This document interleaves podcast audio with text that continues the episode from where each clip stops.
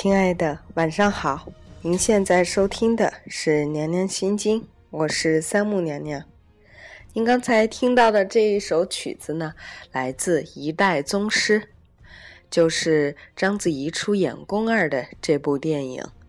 这个音乐，你大概也听出了一丝紧张和冷酷的气氛。没错，今天我们。要跟大家一起来分享一篇来自网络的文章，标题叫做《有本事你也高冷十年》，作者是韦小河。彭颖说：“我一直就喜欢高冷的女人，维多利亚·贝克汉姆、莫妮卡·贝鲁奇、妮可基德曼。提起这些名字的时候，经常有人说啊，太高冷。你懂什么？”有资本才可以这么任性，好不好？和朋友最近在聊起电影《黄金时代》以及中国女性 role model 这个话题时，我回想起一直以来我有许多喜欢的女性人物，从小 S 到桑德拉·布鲁克，从香奈儿到伍尔夫，从《东京爱情故事》里面的赤名莉香到《欲望都市》的 Carrie。无论真实还是虚幻，当代还是过往，不一而足，各有风采。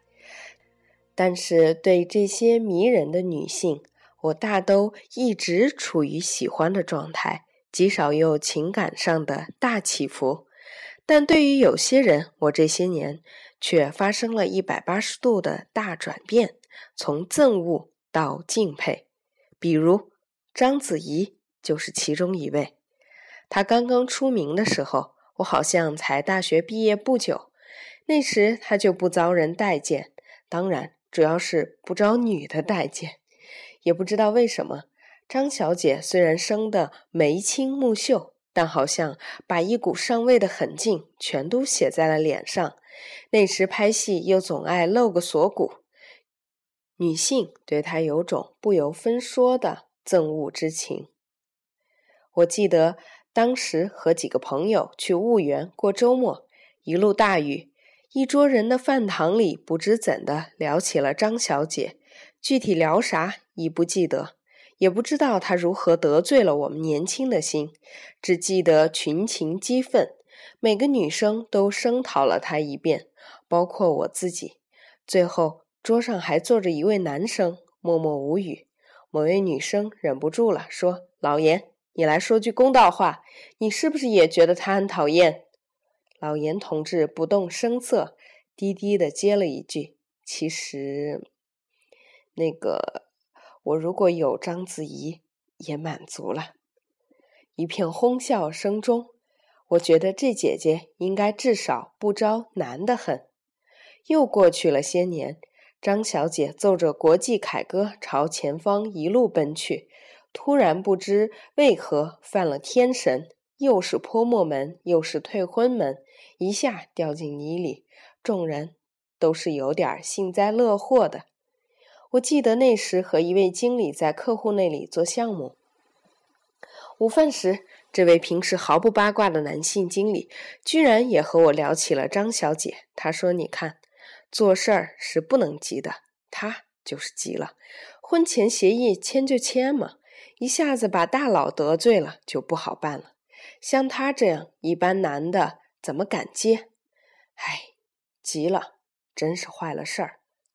于是我又窃以为男性对张小姐虽然不恨，但也总有种天上月无法揽的深深遗憾。而我自己还是对她没有半点喜欢。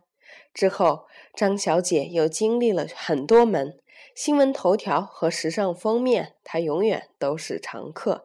我每次路过书报亭里，看到他的一脸倔强，还是会有些好奇，不知道高冷如他要如何收场。我的改观是因为一代宗师，十座影后桂冠，实至名归。他在戏里的光芒，足以让梁朝伟黯然失色。虽然演戏角色与演员本人是两回事，但不知为何，我觉得他演的就是他自己，那么隐忍，那么坚毅，那么让人心生敬意。此时的他，气场强到凡事都能够收放自如，对一颗衣扣、一盒发灰的每个眼神都回味无穷。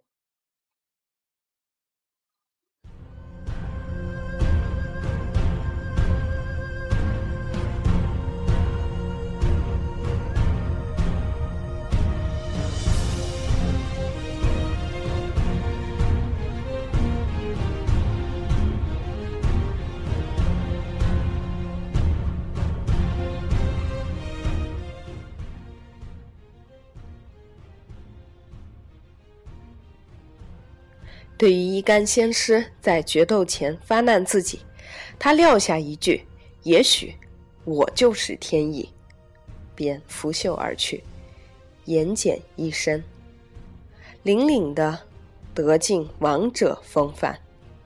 见自己，见天地，见众生。宫二在人生境界里苦苦挣扎而难以出茧。而章子怡自己应该已到了见众生的武者境界，有了几分佛性。之后，我看了多个对于他的采访，三年磨一篇，他也吃尽了苦头，遍体鳞伤，但他拿出来示人的，还是一脸自我的倔强，而且一发笃定沉稳。功力与玉娇龙已不可同日而语。现在。我发自内心的觉得她真的很好看，也突然很心疼这个姑娘，为那背后不为人知、也不屑辩解的苦痛。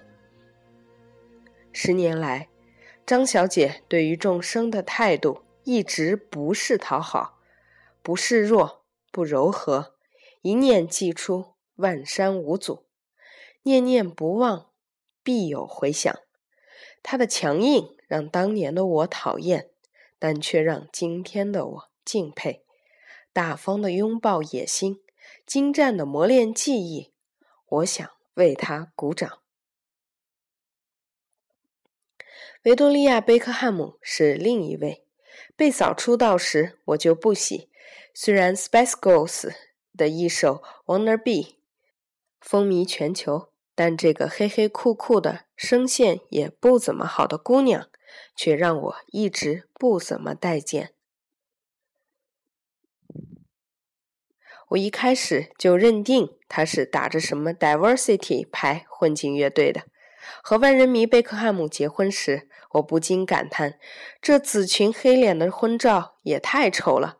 不明白小贝这是如何对他一见钟情的。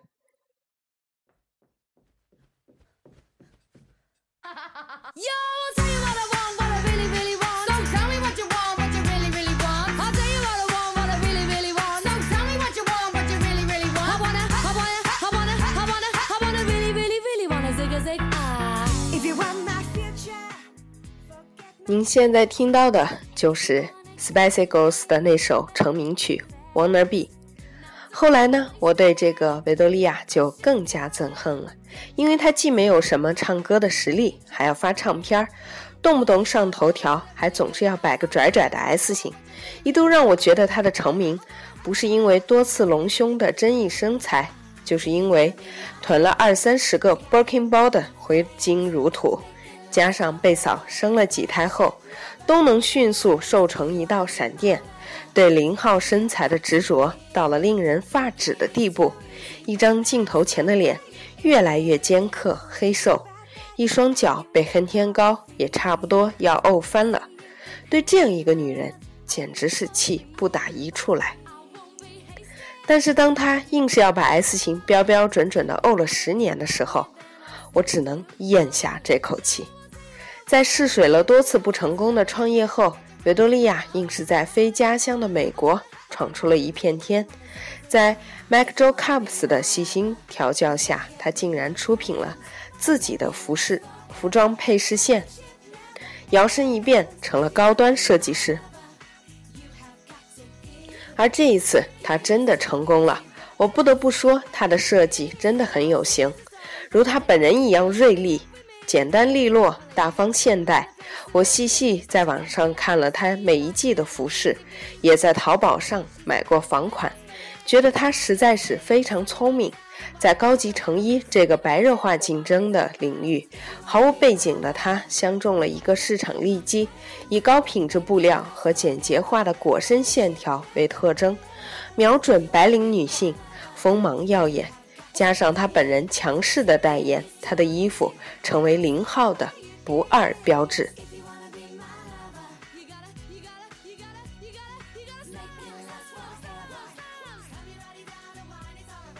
许多好莱坞的女明星愿意穿上她的衣服，以证明自己的瘦和有致，包括以前的胖妞温斯莱特。于是，她不再只是各大时装周的头座看客，而是成为产品被疯狂预定的品牌代言人。更争气的是，她从美国和英国都捧到了最佳年度设计师的头衔。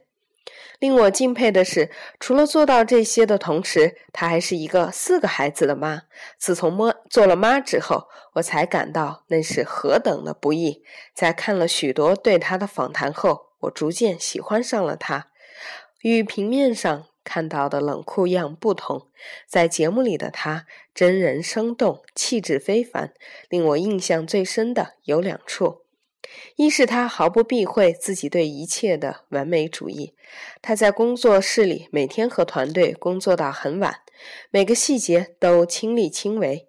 他说自己是包上一个链条，有没有加保护层都要过问的设计师。同时，他有很多时候需要把几个小的孩子带去工作室里，让他们一边玩。自己一边工作，他不想因为工作错过孩子们的需要他的时刻。因为参加各大时装周，他总需要离开家，但他从不把这个时间超过两周。而且他每周都要与大卫保持约会日，保鲜爱情。他坦然承认性格使然，对自己一直都无比苛刻。二是当他回答如何看待名人被娱记包围成，总是生活在聚光灯下时，是否苦恼？他竟然说：“这何尝不是一种幸运？无论是不是外交辞令，他没有一点抱怨。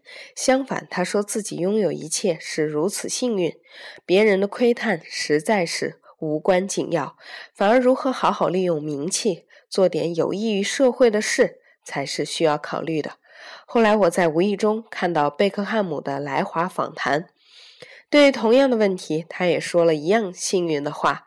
对，对，作为名人，活在镁光灯下，完全不以为意。想来这是他俩的共识，并且把这种压力化解为感恩和驱动力。十五年的婚姻，身材、事业，每一样他都亲历。绝不放弃，对自己那是奉行着怎样的一种苛刻的自律？他二十多岁时，我莫名的讨厌他；他四十岁时，我唯有肃然起敬。总有一些人生来就努力做自己，从没打算讨好谁，用毫不遮掩的锐利锋芒惊艳了时光。这种锋芒以前刺痛过我。但现在看到这种光芒坚持的存在，又何尝不是一种幸运？今天娘娘要分享的文章就是这样了。不知道你有没有对曾经这样的锋芒毕露的人有过痛恨的时刻？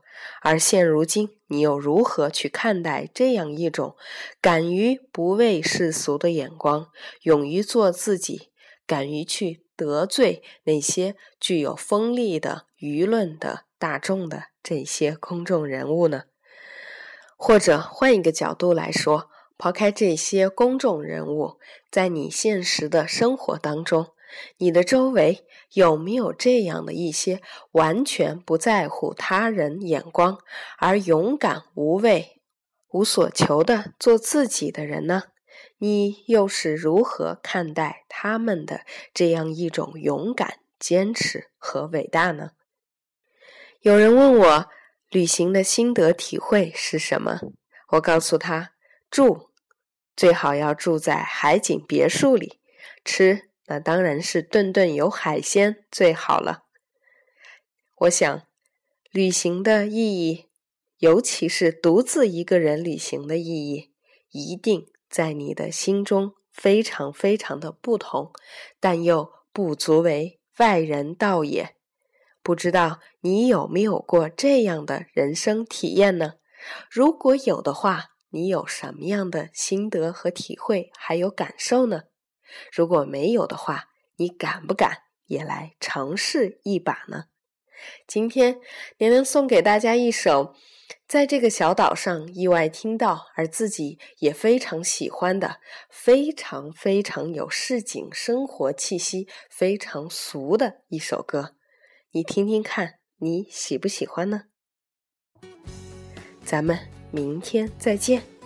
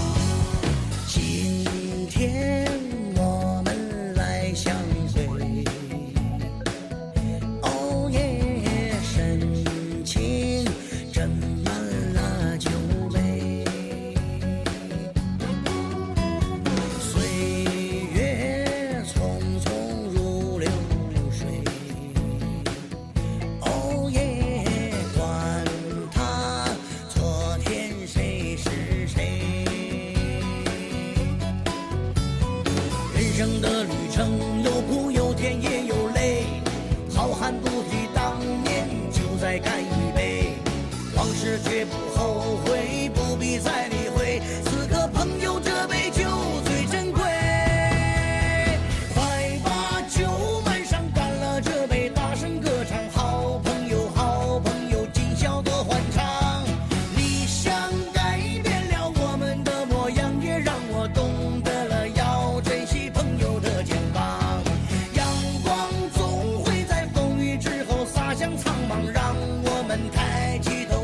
为了坚强，就像朋友的这杯烈酒，烫我心上，温暖我凡事。别再。